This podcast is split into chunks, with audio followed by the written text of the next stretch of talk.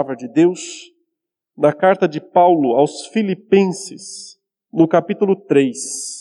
Seguindo o nosso cronograma aqui de estudos nesta carta, nós vamos ler os versículos 2 até o 16. Conforme eu iniciei na semana passada a exposição parcial desta passagem, ainda hoje eu não vou conseguir completá-la como um todo, mas com mais uma exposição eu creio que será possível terminar esses versículos que contêm um ensinamento tão grandioso, tão importante, tão necessário para as nossas vidas. O apóstolo Paulo começa dizendo o seguinte no versículo 2: Acautelai-vos dos cães, acautelai-vos dos maus obreiros, acautelai-vos da falsa circuncisão. Porque nós é que somos a circuncisão, nós que adoramos a Deus no Espírito e nos gloriamos em Cristo Jesus, e não confiamos na carne. Bem que eu poderia confiar também na carne. Se qualquer outro pensa que pode confiar na carne, eu ainda mais. Circuncidado ao oitavo dia, da linhagem de Israel, da tribo de Benjamim, hebreu de hebreus, quanto à lei fariseu, quanto ao zelo perseguidor da igreja, quanto à justiça que há na lei, irrepreensível.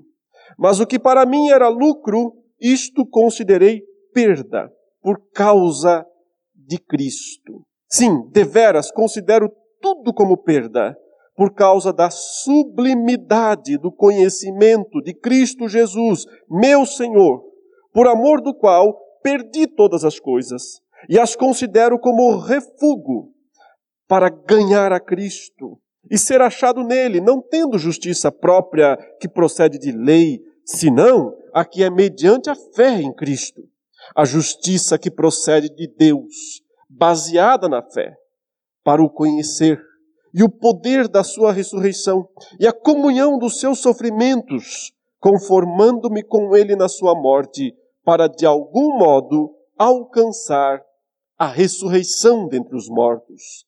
Não que eu o tenha já recebido ou tenha já obtido a perfeição, mas prossigo para conquistar aquilo para o que também fui conquistado por Cristo Jesus.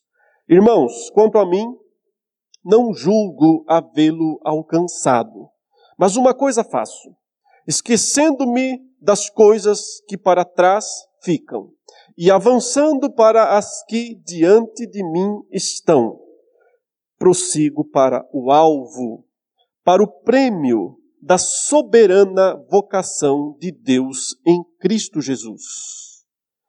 Todos, pois, que somos perfeitos, tenhamos este sentimento.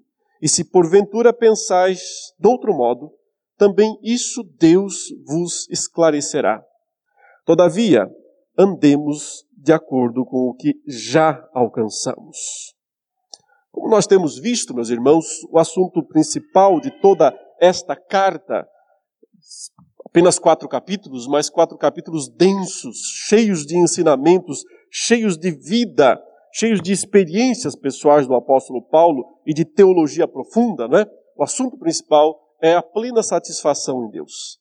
É o pleno contentamento em Deus. É entender que Deus, sendo, e Ele é, plenamente suficiente para nós, nós não precisamos de outras coisas para nos trazer felicidade, para nos trazer esperança, para nos trazer alegria verdadeira. Quando Deus é de fato tudo para nós, as demais coisas passam a ser secundárias. Não é que elas não sejam importantes. Há muitas coisas importantes na vida, há uma hierarquia de coisas importantes na vida.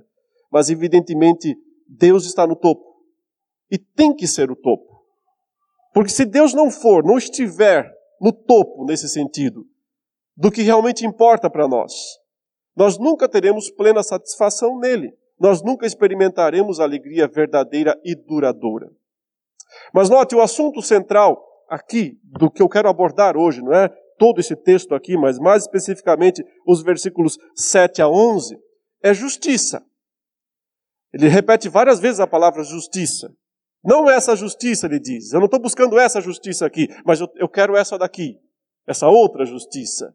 Porque justiça é a palavra fundamental da Escritura. É, nós somos pecadores, Deus é justo. Como é que podemos nos relacionar? Note, eh, estamos reunidos aqui porque nós temos um relacionamento com Deus. O relacionamento com Deus é a coisa mais importante da vida das pessoas. Mas como pecadores podem se relacionar com um Deus justo, com um Deus santo, com um Deus que não tolera o pecado? Então é por causa disso que Jesus Cristo veio ao mundo, se fez carne, viveu aqui, obedeceu perfeitamente à lei, entregou sua vida na cruz pelos nossos pecados, tudo por uma questão de justiça. Porque justiça é a palavra de ordem quando se trata de dizer né, como, nos, como podemos nos relacionar com Deus. Ora, a nossa plena satisfação em Deus depende essencialmente de como é o nosso relacionamento com Deus.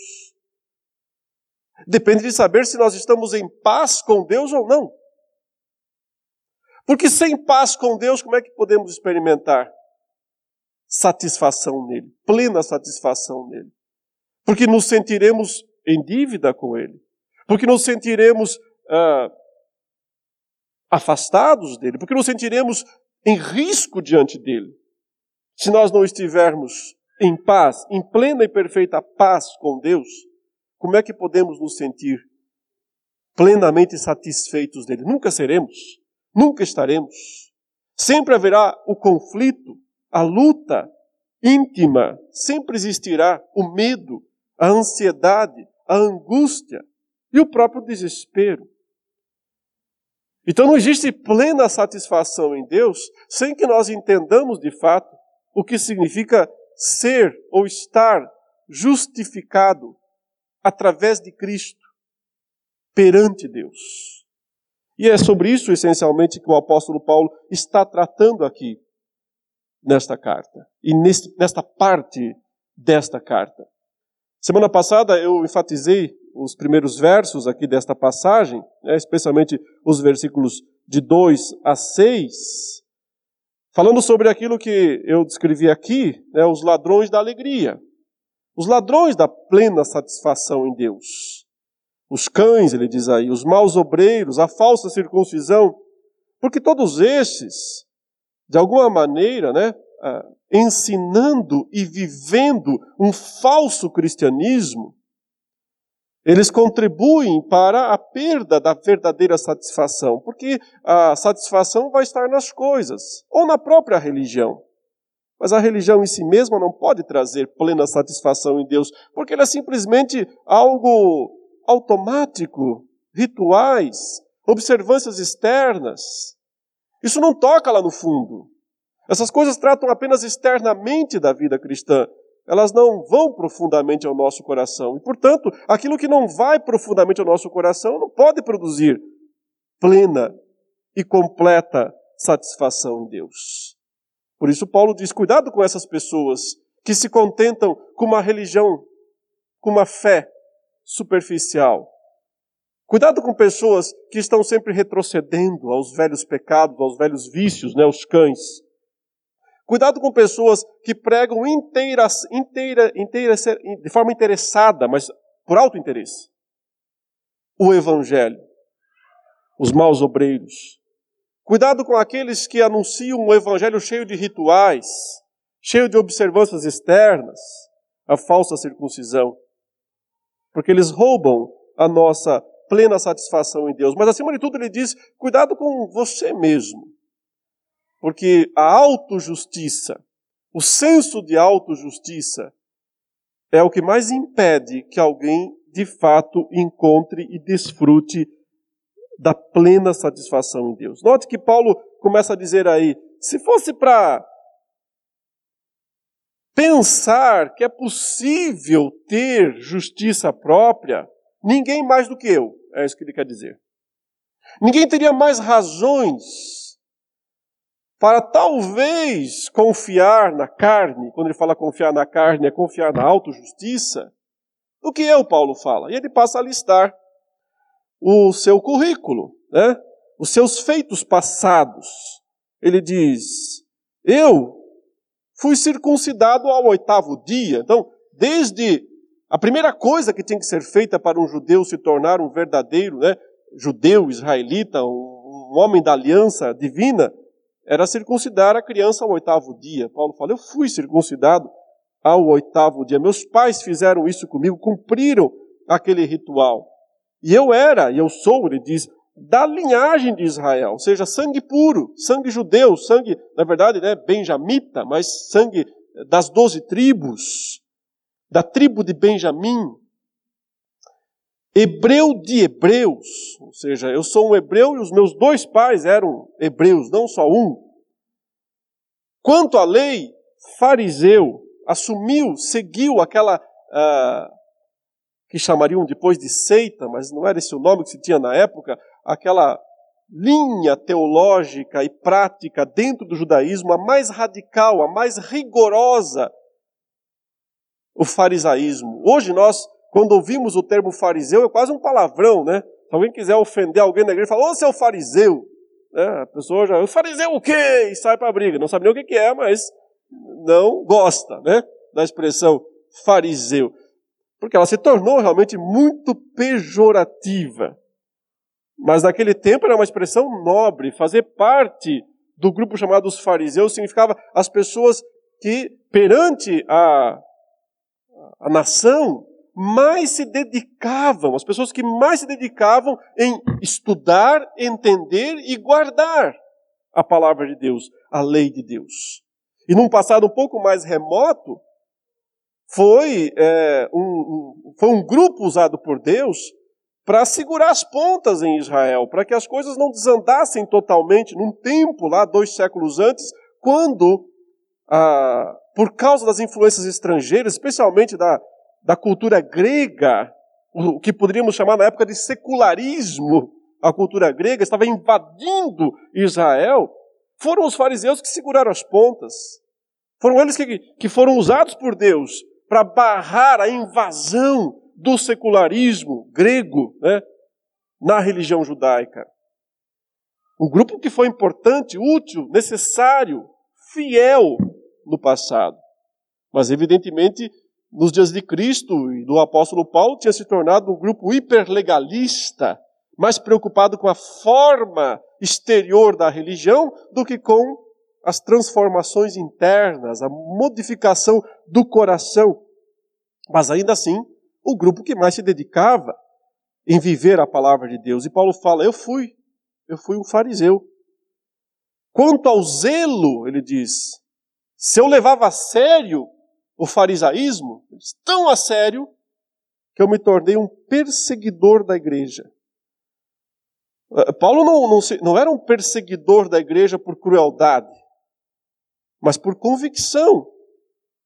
Porque ele entendia que aquele grupo que estava se formando, né, de discípulos de Cristo, estava errado e ensinava coisas contrárias ao judaísmo. Ele entendia isso. E quando ele perseguia a igreja, não era por ser um cara cruel. Ele perseguia por religiosidade, por fanatismo, pensando estar fazendo o certo, fazendo o correto. Mas note a expressão que ele diz na sequência: quanto à justiça que há na lei, irrepreensível. Quanto àquilo que se podia observar externamente de alguém que observasse a lei, ninguém poderia jamais me acusar de nada, é isso que ele estava dizendo. Quanto àquilo que se esperava de um fariseu, ou que um fariseu pregava, ou que um fariseu dizia, ele dizia, eu fui um fariseu de fato. Eu vivi plenamente o farisaísmo. Então, se tem alguém que podia pensar, que podia imaginar se alguém experimentou o máximo possível da autojustificação, Paulo diz: Eu sou o primeiro da fila. O primeiro da fila. Mas então note o que ele diz na sequência, no verso 7. Mas o que para mim era lucro, ou seja, aquilo eu entendia que era a coisa mais importante da vida. Viver daquela maneira eu entendia que era o, o, obter o verdadeiro lucro das coisas, da fé, né? da vida cristã, no, tempo, no caso, a vida da religião judaica. Mas isso considerei perda por causa de Cristo. Certamente, quando Paulo teve aquele encontro com Cristo no caminho de Damasco, quando ele estava no auge né, da, da, do seu zelo perseguidor contra os discípulos de Cristo, achando que estava absolutamente certo no seu entendimento da lei, no seu entendimento do judaísmo, no seu entendimento da fé do Antigo Testamento, e então ele bate, né, ele dá de cara com Cristo na estrada de Damasco. E então ele cai aos pés de Jesus. E então Jesus diz aquelas palavras para ele: Saulo, Saulo, por que me persegues? Ou seja, todo o seu zelo se mostrou absolutamente equivocado, injusto e, em última instância, um ato de perseguir o próprio Cristo, que não estava ali para ser perseguido mais, mas estava sendo perseguido através da perseguição dos seus discípulos, do seu povo. Afinal, cada discípulo é parte, é, é membro do corpo de Cristo. Então, se um discípulo de Cristo é perseguido, o corpo de Cristo é perseguido, o próprio Cristo, por consequência, também sofre essa perseguição. Aí foi um choque de valores, aí foi o um momento de perceber que nada daquilo valia coisa alguma. Ele pensava que tinha valor, que tinha importância, ele percebe agora que não vale nada. É só quando de fato alguém percebe, entende que tudo que produziu e que achou que era bom, que tudo que conseguiu fazer de melhor não vale nada, é que essa pessoa está preparada para entender o que é Cristo, quem é Cristo, o que Cristo pode dar. Só quando o lucro se torna perda, porque essa é a palavra que ele fala ali. O que para mim era lucro, agora eu considero perda. Não é quando os outros me dizem que isso é perda, mas quando eu, ele diz, eu, isto eu considerei perda por causa de Cristo. E aí ele declara: sim, deveras, considero tudo como perda, por causa da sublimidade do conhecimento de Cristo Jesus, meu Senhor, por amor do qual perdi todas as coisas e as considero como refúgio. Ou seja, somente quando nós percebemos que as nossas melhores obras, de fato, como diz o profeta Isaías, não passam de trapos trapos de imundícia. É assim que o profeta Isaías chama as melhores ações dos homens, do próprio povo de Deus. Quando se trata de tentar merecer alguma coisa da justiça de Deus. Quando se trata de tentar merecer alguma coisa de Deus, você percebe que o que está nas suas mãos é lixo, é refúgio. E a expressão que o apóstolo Paulo usa aqui, como vocês sabem, né? Refúgio, na verdade, é um termo que pode ser traduzido como esterco. Não é nenhum palavrão, como alguns gostariam de, de enfatizar em alguns momentos mas é aquilo que se descreve corretamente né, pela palavra esterco. Ou o que o profeta Isaías disse, né? Algo imundo, algo sujo, algo extremamente mal cheiroso, impróprio. Ninguém quer ficar perto disso. E é isso que as nossas obras, as nossas melhores ações, o que ele descreveu aqui em cima, seu status judaico, seu sangue puro, seu zelo perseguidor, a aparente irrepreensibilidade da sua conduta como fariseu, ou seja, seus feitos, sua vida, todo o seu acúmulo, entre aspas, de méritos, até este momento, até que, ele, até que ele bateu contra o muro, até que ele deu de cara com a luz inacessível. Quando ele viu Cristo brilhando na sua frente mais do que o sol do meio-dia.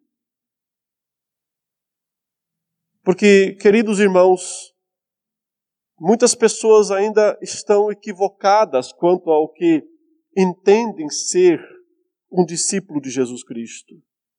Muitas pessoas, mesmo hoje, dentro da igreja, não são muito diferentes do velho Paulo.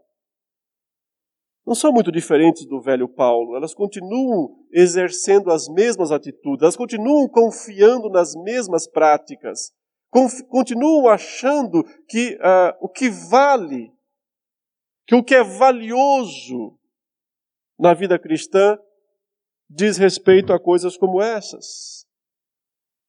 Diz respeito ao status de nascimento, diz respeito ao fato de ter sido, ter cumprido esse ou aquele ritual, diz respeito a ter, a viver dessa ou daquela forma, a observar essa ou aquela ordenança. E principalmente, diz respeito a perseguir os outros, a perseguir os que acham que estão errados, a viver numa eterna perseguição, numa eterna cruzada né, contra aqueles que estão errados. O apóstolo Paulo diz: Isto eu achava que era lucro, mas agora eu sei que não vale nada. Agora eu sei que isso foi perda, perda de tempo. Agora eu sei que isso é só um refúgio. Então, o que eu quero? Agora, observe que a partir do versículo 8 até o versículo 11, você tem três vezes uma expressão parecida, que diz assim: para isso, para isso, para isso. São os três para aqui.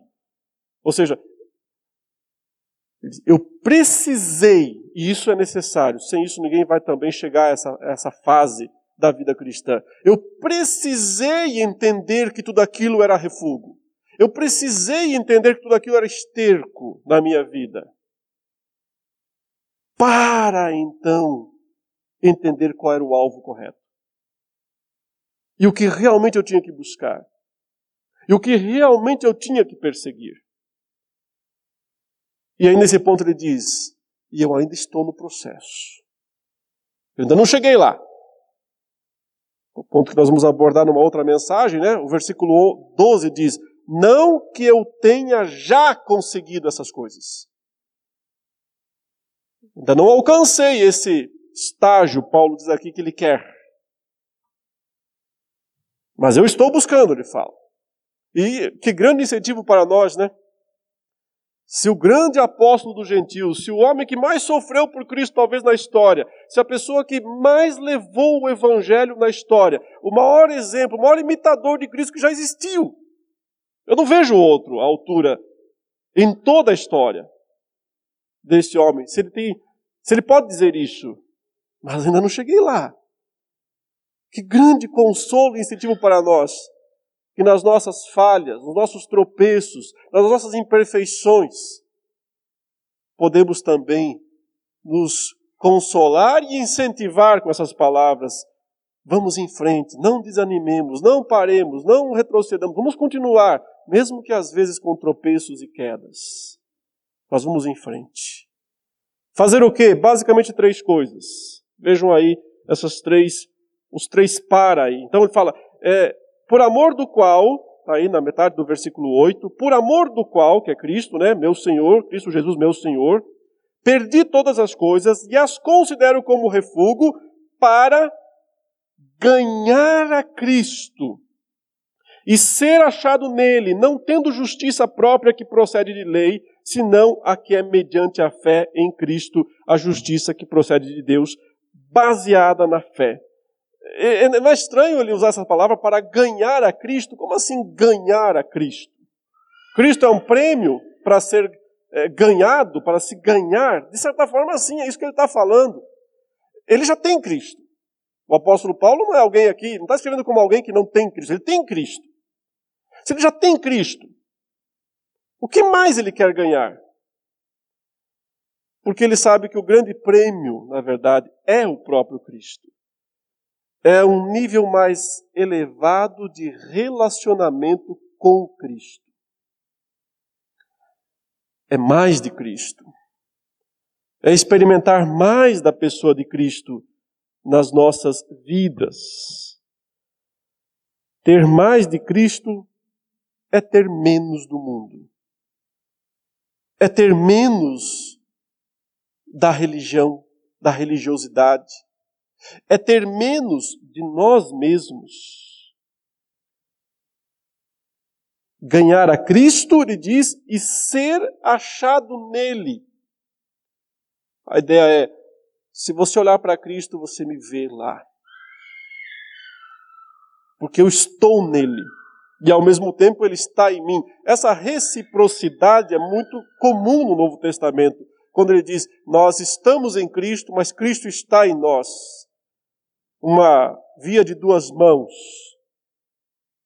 Porque só assim existe unidade perfeita, unidade completa, a plena identificação com Jesus Cristo. Ser achado nele, ganhar a Cristo. Eu não quero a minha justiça, não tendo justiça própria, não estou interessado nela, que procede de lei, de observâncias, de rituais. A única justiça que eu quero, ele diz, é a que é mediante a fé em Cristo. A justiça que procede de Deus. Então, não a justiça que procede dos homens, ela sempre seria falsa, evidentemente. Ela é só aparente. Mas a justiça que procede de Deus pela fé, aquela declaração de Deus sobre as nossas vidas, você está justificado. Como Paulo fala em Romanos 5:1, justificados, pois pela fé temos paz com Deus por meio do nosso Senhor Jesus Cristo. Essa justiça é a que traz plena satisfação em Deus. Aquela que procede dos rituais, aquela que procede do próprio ser humano, da falsa interpretação das obras, nunca produz paz com Deus ou plena satisfação em Deus, porque é falsa. Pura e simplesmente isso, porque é falsa. Mas a justiça de Deus, declarativa, aquela que ele diz: você aqui, você está em Cristo. Eu não te vejo, eu não vejo você em si mesmo, eu vejo você em Cristo. Portanto, perdoado, portanto, justificado, portanto, plenamente redimido. Essa justiça, Paulo diz, é a que vale a pena. Então, o primeiro passo aqui, o primeiro aspecto que o apóstolo Paulo tem como alvo principal da sua vida é ser achado em Cristo. É ganhar a Cristo nesse sentido. Cristo como prêmio, Cristo como alvo, Cristo como início, meio e fim da nossa jornada. Mas ele, dá, ele, ele continua no versículo 10 e diz: para o conhecer. Para ganhar, para o conhecer. Para o conhecer e o poder da sua ressurreição e a comunhão dos seus sofrimentos, conformando-me com ele na sua morte. Então aqui a ideia é semelhança, me tornar é, mais parecido com Cristo, mas é parecido nos eventos da vida de Cristo. Não é um parecido subjetivo. Pergunte muitas vezes: como é que eu posso parecer mais com Cristo? E muitas vezes a resposta é subjetiva: ame, faça o bem, faça isso, faça aquilo. Isso é genérico demais. Então, quando ele diz aqui para o conhecer e o poder da sua ressurreição e a comunhão dos seus sofrimentos, conformando-me com ele na sua morte, ele está falando de coisas muito específicas. Ele está falando de experimentar de fato na nossa vida o morrer com Cristo e o ressuscitar com Ele. A morte para as velhas obras, para o pecado, como nós lemos nos outros dois textos, né? Romanos 6, Colossenses 3. Porque a nossa união com Cristo tem que produzir em nós uma recapitulação dos eventos de Cristo. Cristo morreu para o pecado, o apóstolo Paulo fala em Romanos 6. Então o pecado não pode mais dominá-lo. Mas ele está vivo para Deus. Então ele vive para Deus. Assim é o crente. Porque ele precisa experimentar o conhecimento que produz transformação. Ou talvez, para ser mais específico e mais exato, o conhecimento que produz conformação. Veja, para o conhecer e o poder da sua ressurreição e a comunhão dos seus sofrimentos, conformando-me, assumindo a forma, isso que significa conformar-se, assumindo a forma do Cristo que morreu e do Cristo que ressuscitou. E ele diz ainda no verso 11: Para, que é o terceiro para aí, de algum modo alcançar, para alcançar. Então veja, para ganhar, para o conhecer, para alcançar. Alcançar aqui realmente dá a ideia de chegar ao topo. De chegar, e eu penso que a comparação melhor é a ideia de pódio. Porque é isso que ele vai falar depois, né? No, nos versos 12 em diante, quando ele diz quase como se fosse uma corrida, quase como se fosse um atleta, alguém participando de uma maratona ou de uma corrida eh, nas Olimpíadas do, do, mundo antigo, né? Ele diz: eu, uma coisa eu faço, eu corro, mas eu corro para frente. Eu não fico olhando para trás. Se ficar olhando para trás, vai tropeçar, vai cair. Então ele fala: eu, eu esquecendo-me das coisas que para trás ficam. Quais são essas coisas? Essas que ele acabou de descrever e que nós vamos ver com mais detalhes numa outra mensagem, esquecendo-me das coisas que para trás ficam. E de olho lá na, na linha de chegada, eu corro para o alvo, para o prêmio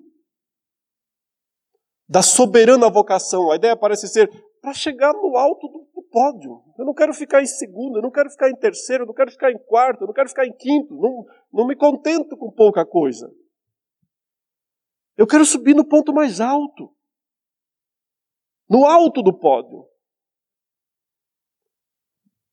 Mas note, não se engane. Não é com aquele sentimento de outrora. Fui circuncidado ao oitavo dia. Sou hebreu de hebreus. Sou irrepreensível quanto à justiça que há na lei. Não é com esse sentimento.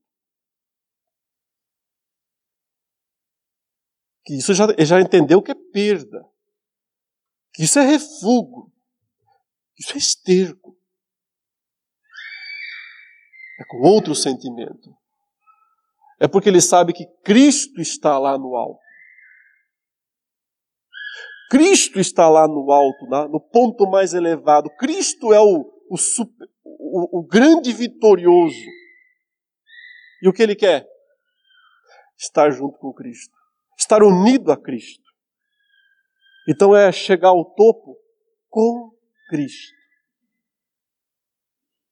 Chegar ao ponto mais alto, quando ele diz para de algum modo alcançar a ressurreição dentre os mortos, é, a palavra grega ressuscitar é subir, é se levantar, é ir para o alto. Evidentemente quer ressuscitar fisicamente, sim, o que ele quer em última instância, mas a ideia parece ser mesmo chegar ao ponto mais elevado. Para poder receber, sim, a maior das recompensas, que é o próprio Cristo. Que é desfrutar da mesma vitória, da mesma exaltação da pessoa de Cristo.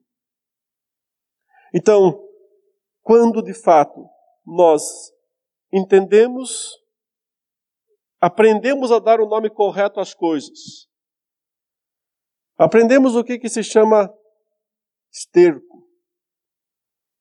E aprendemos a dar o nome correto às coisas. Estamos então preparados para iniciar essa corrida. Para iniciar essa corrida até o topo. Mas para isso tem que entender as metas, os alvos. O alvo supremo é Cristo, evidentemente.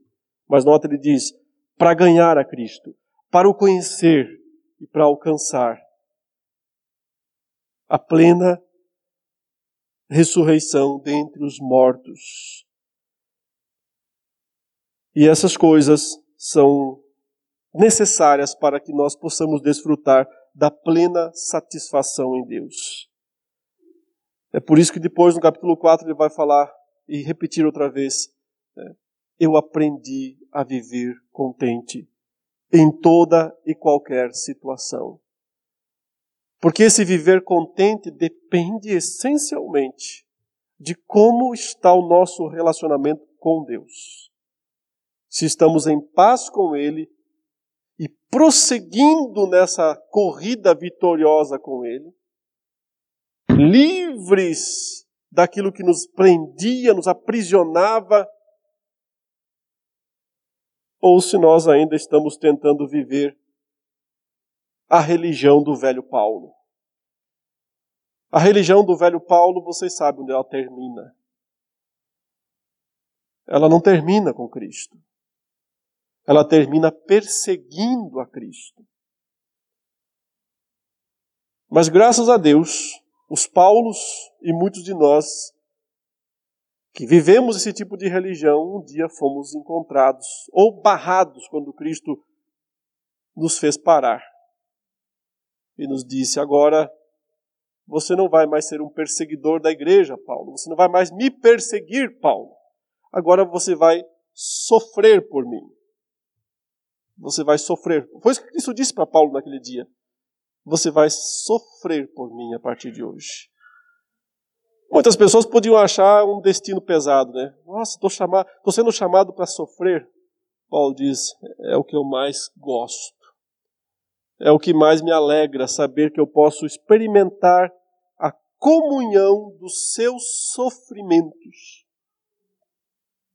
conformando-me com ele na sua morte, para assim também, do mesmo modo, alcançar a ressurreição dentre os mortos. Nós continuaremos abordando esse texto na, na próxima mensagem para poder fechar esses versículos 12 a 16. Vamos orar ao Senhor nesse momento. Ó Senhor Deus e Pai, muito obrigado pelo teu Filho Jesus Cristo, que não apenas se entregou pelos nossos pecados na cruz do Calvário e assim realizou plena satisfação por eles, concedeu pleno e completo perdão a todos nós, mas também ressuscitou para nos conceder uma vida nova, uma vida vitoriosa sobre o pecado e sobre o mal, uma vida ressuscitada. E até aquele dia, quando de fato estivermos ressuscitados com o Senhor Jesus, nós queremos experimentar aqui e agora o poder da ressurreição, o poder da plena satisfação em Deus o poder da plena, do pleno contentamento em Cristo Jesus. Concede, ó Deus, especialmente aos nossos irmãos e irmãs que nesses dias de medo, de angústia, por causa de pandemia, por causa de enfermidades, talvez se sintam desanimados, entristecidos.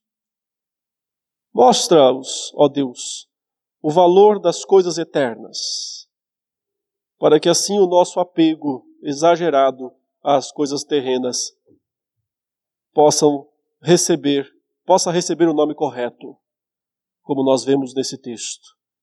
Que possamos considerar refúgio aquilo que só alimenta a nossa autojustiça, mas não nos aproxima de fato da pessoa de Jesus Cristo. E que todos nós possamos, ó Deus, experimentar a verdadeira comunhão do sofrimento de Cristo Jesus.